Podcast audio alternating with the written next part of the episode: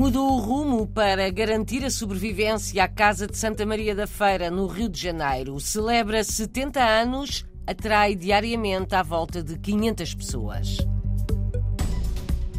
De Paris a Lisboa, perto de 40 jovens portugueses preparam-se para participar nas Jornadas Mundiais da Juventude.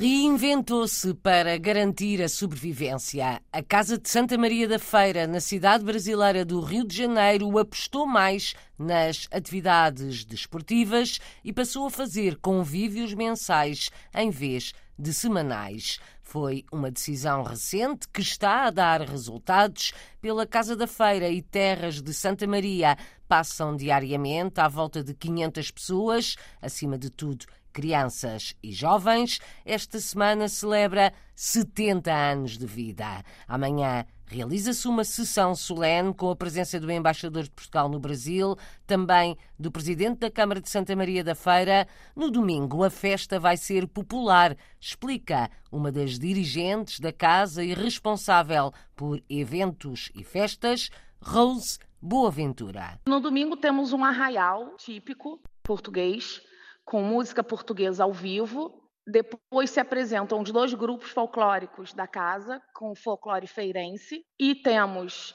como comida a atração principal, que são as sardinhas assadas na brasa. Temos também frango, linguiça, arroz, feijão, batatas fritas, batatas cozidas e saladas variadas. O rancho infantil tem cerca de 35 crianças com idades de 2 a 17 anos a gente faz um trabalho de transição. Quando essas crianças atingem 15 anos de idade, elas começam, digamos assim, a estagiar no grupo adulto. Temos é, é tem de 45, 50 pessoas, mais ou menos. Todas... Entre bailadores e tocadores. Essas, Essas crianças, crianças são todas filhas ou netas de portugueses?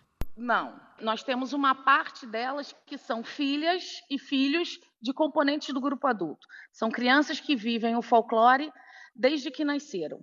Mas aí essas crianças acabam levando para os amigos um pouco da nossa cultura. Então nós temos muitos amigos dessas crianças que não têm descendência portuguesa nenhuma. Luso-brasileira, filha de portugueses, Rose Boaventura faz parte do rancho folclórico de adultos da Casa de Santa Maria da Feira, no Rio de Janeiro. Ensaia também o grupo infantil. À RDP Internacional, Rose conta como a Casa da Feira no Rio decidiu mudar o rumo para garantir a sobrevivência, abrindo portas a todos e atraindo crianças e jovens. A nossa casa tem uma área desportiva, social muito grande. Essas crianças acabam tendo atrativos para estarem ali. Nós temos uma piscina. Para além disso, nós temos atividades esportivas como ginástica artística, futsal, voleibol, jiu-jitsu, judô, pilates, cross-training, muay thai, natação, hidroginástica, danças, jazz, balé, ritmos. Há muita gente sempre a entrar sempre e a muita gente. Casa. Sempre, sempre muita gente. Nós temos também uma academia de ginástica. Eu acho que passam mais de 500 pessoas por dia pelo clube. Então é uma associação que está muito ativa e imagino que muito financeiramente ativa. também muito ativa porque não é só uma casa portuguesa.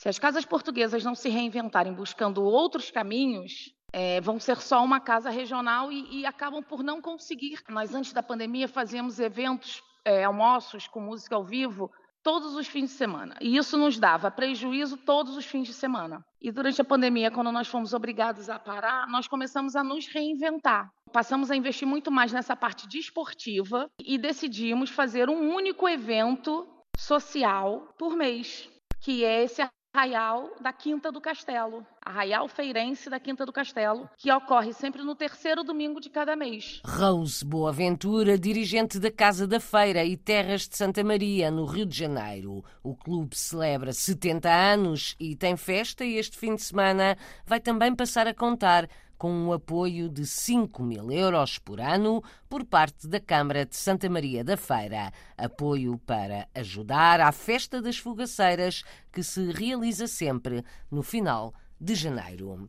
Da região de Paris, França, vão chegar a Portugal nos próximos dias. Perto de 40 jovens vão participar nas Jornadas Mundiais da Juventude desde setembro que o padre Nuno Aurélio, reitor do Santuário de Fátima na capital francesa, promove reuniões mensais para abordar as questões da fé, preparar a viagem e o espírito de grupo. De Paris, cada qual faz a viagem como entender, juntam-se depois em Vila Viçosa para se dirigirem em grupo até Lisboa. José Manuel Rosendo, correspondente da Rádio e Televisão de Portugal em França, ouviu as expectativas e conta. O padre Nuno Aurélio, reitor do Santuário de Nossa Senhora de Fátima em Paris, organizou um grupo de 37 jovens para irem a Portugal à Jornada Mundial da Juventude.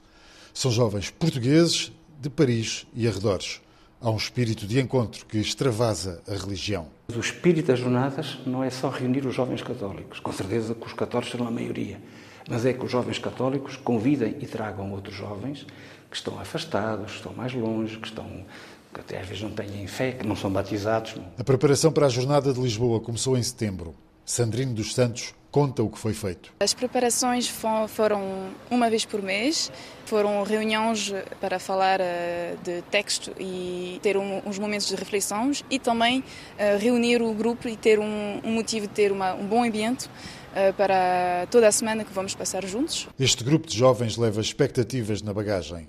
Marco de Oliveira diz que não estar sozinho é importante e uma das mensagens da jornada é essa. É um encontro onde milhares de jovens encontram-se e um, cada jovem, se calhar, sente-se menos sozinho na fé e na relação com os outros. André Gonçalves diz que ver o Papa é um objetivo. Vai ser muito interessante e espero também ver o Papa pela primeira vez nas Jornadas Mundiais da Juventude. E espero que ele esteja com, com saúde.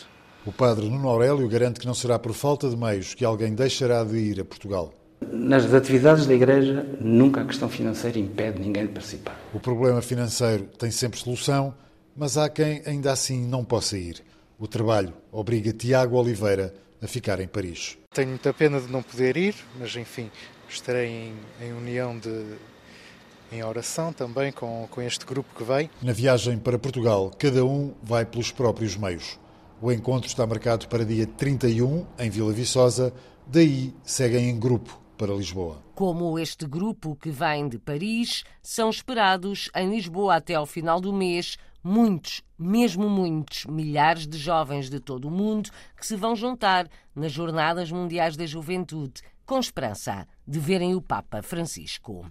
Quis ficar em Bruxelas, nas instituições europeias, depois de um estágio na área da comunicação. Ruben Castro acha que a capital da Bélgica e da União Europeia é uma cidade de oportunidades, mas ainda gostava de viver noutro país. É o português que conhecemos hoje na rubrica Madeirenses como Nós, produzida pela Antena 1 Madeira, a história de Ruben Castro é contada pelo jornalista Paulo Santos. Foi um estágio no Parlamento Europeu que levou Ruben Castro a Bruxelas em 2017. Fui à procura de um desafio. Fui assessor no Parlamento Europeu e quando o mandato da eurodeputada com quem trabalhava terminou, quis continuar em Bruxelas. Atualmente, trabalha na Federação Europeia de Academias de Medicina. Antes trabalhava como responsável de comunicação e neste momento trabalho como responsável de políticas científicas num projeto ligado com a Comissão Europeia. A Comissão Europeia tem um mecanismo de aconselhamento científico. O que eu faço na Federação, nessa Federação nós temos academias de medicina com especialistas na Europa e quando a Comissão tem alguma questão sobre a saúde e que precise de evidência científica para apoiar as iniciativas legislativas, contacta as academias academias e nós tentamos fornecer os melhores especialistas para responder às questões que a Comissão tem antes de, de impor legislação. Na vida em Bruxelas, persegue outras paixões. Continuo a ser um apaixonado pelo handball. O gosto pela comunicação também não desapareceu. Ainda continuo a colaborar com o jornal português, com o Luso.eu. O quarteirão europeu é uma espécie de enclave, uma parte da Bélgica que não é belga, é da Europa e do mundo. Por aqui existem oportunidades. Para quem pensa em vir para cá, acho que é, acho que é uma cidade cheia de oportunidades para quem fala inglês, para quem fala francês, por exemplo. Aqui encontram-se quase todas as federações e representações de vários meios que precisam ter uma representação a nível europeu. A Madeira será sempre um lugar de regresso, mas aos 32 anos, Ruben Castro tem outras ambições. Eu ainda gostaria, sinceramente, de viver noutro país. Eu acho que indo para Portugal tem que ser para a Madeira, mas vejo isso mais a, a médio prazo, se calhar, dentro de 5, 10 anos. É, são essas as minhas perspectivas. Um dia voltará, mas por enquanto, Ruben Castro quer viver no estrangeiro. Madeirenses pelo mundo, madeirenses como nós, é um trabalho da Antena 1 Madeira para ouvir também nesta rádio e em RTP Play.